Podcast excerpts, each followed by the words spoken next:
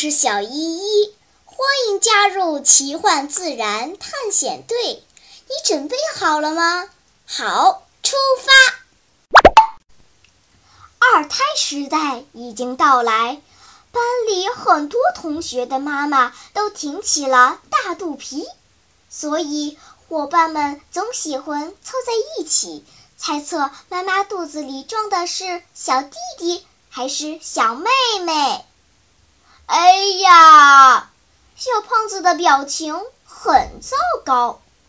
昨天妈妈去医院照 B 超，医生说她肚子里装的是个小妹妹。我可不喜欢小妹妹，娇滴滴的又爱哭。如果是个小弟弟就好了。我妈妈肚子里的是个小弟弟，Lucy 抢着说。我不喜欢小弟弟，太淘气。我想有个小妹妹，要不等他们出生后，咱们交换吧？哈哈哈哈哈！这怎么可能啊？哈哈哈哈哈！哈哈哈哈哈！同学们都笑翻了肚皮。哎呀，如果我是小魔仙，就把妈妈肚子里的小弟弟变成小妹妹。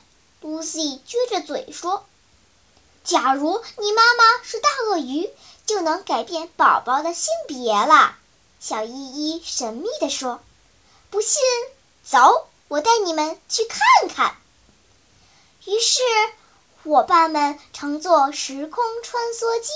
来到了泰国的鳄鱼湖，只见在岸边的草丛中，一条挨着一条，全是鳄鱼，躺在那里一动不动。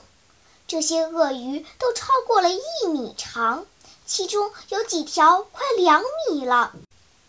鳄鱼似乎都在睡觉，懒得连眼皮也不肯动一下。鳄鱼其实不是鱼，是爬行动物。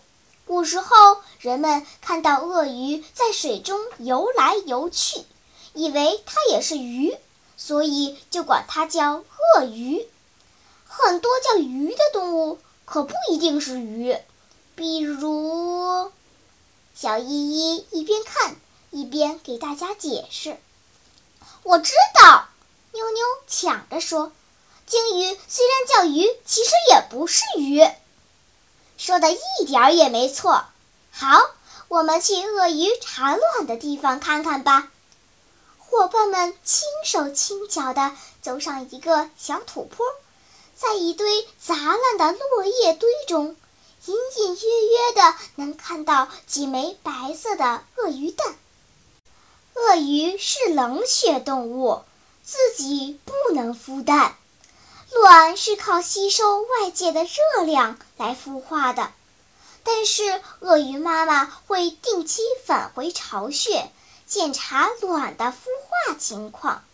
当小鳄鱼出壳了，妈妈会把孩子含在口中带回池塘里，所以大家一定要小心，说不定鳄鱼妈妈就在附近的草丛里瞪着我们呢。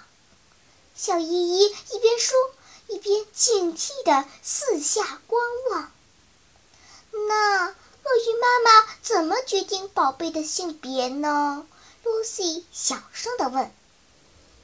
咳咳小依依清了清嗓子，开始上课啦。小鳄鱼的性别是由孵化时的温度决定的。当巢穴的温度在三十摄氏度时，会孵化出雄性鳄鱼；当超过这一温度时，就会孵化出雌性鳄鱼。所以，如果鳄鱼的巢穴在温暖的阳坡，就会孵化出大量的鳄鱼小妹妹；如果鳄鱼的巢穴在阴冷的低洼处，就会孵化出大量的鳄鱼小弟弟。根据这个特性，科学家们做出大胆的猜测：爬行动物的祖先恐龙，就是因为地球气候突变，忽冷忽热，导致恐龙蛋孵化异常，要么都是雄性的，要么都是雌性的，最后都灭亡了。哎，有办法了！小胖子一拍脑袋，回家后我让妈妈不停地吃冰棍儿，降低肚皮的温度，妈妈就能生出小弟弟了！哈哈哈哈！那我回家后就让妈妈穿上羽绒服，升高肚皮的温度，妈妈就能生出小妹妹了。高兴地说：“可惜。”我们人类的性别是由染色体决定的，跟外界的温度没有关系。小依依的话还没有说完，草丛里忽然传来了稀里哗啦的声音，妞妞尖叫起来：“不好啦！鳄鱼妈妈回来啦！快跑啊！大家快逃跑啊！”好嘞，在逃跑前。让我们一起欣赏几张鳄鱼妈妈的图片吧，在喜马拉雅 APP 上，滑动屏幕能看好几张哦。